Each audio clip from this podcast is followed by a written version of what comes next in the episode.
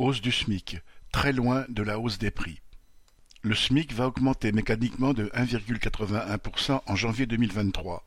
Ce n'est pas un cadeau, même pingre, du patronat, puisque ce n'est que le résultat des chiffres de l'inflation publiés par l'INSEE le 15 décembre, confirmés ensuite par le gouvernement.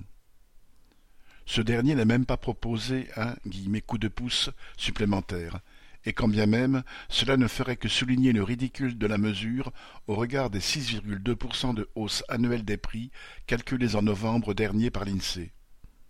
D'autres chiffres officiels, ceux de la Banque de France, donnent pour la fin 2022 une hausse annuelle de 7,1%.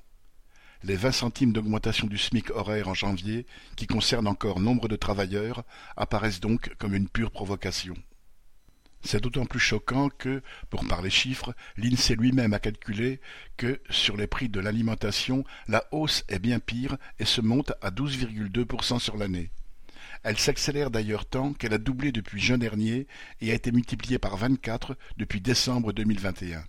Pour les familles populaires, ces chiffres sont une réalité et pèsent d'autant plus sur leur vie quotidienne que les postes alimentation et énergie représentent la plus grosse partie de leur budget.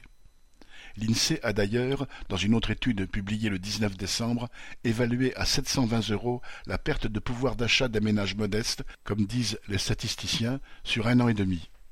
Dans les petites villes en particulier, les travailleurs ont dû se serrer la ceinture à cause de la hausse des dépenses de chauffage et de déplacement.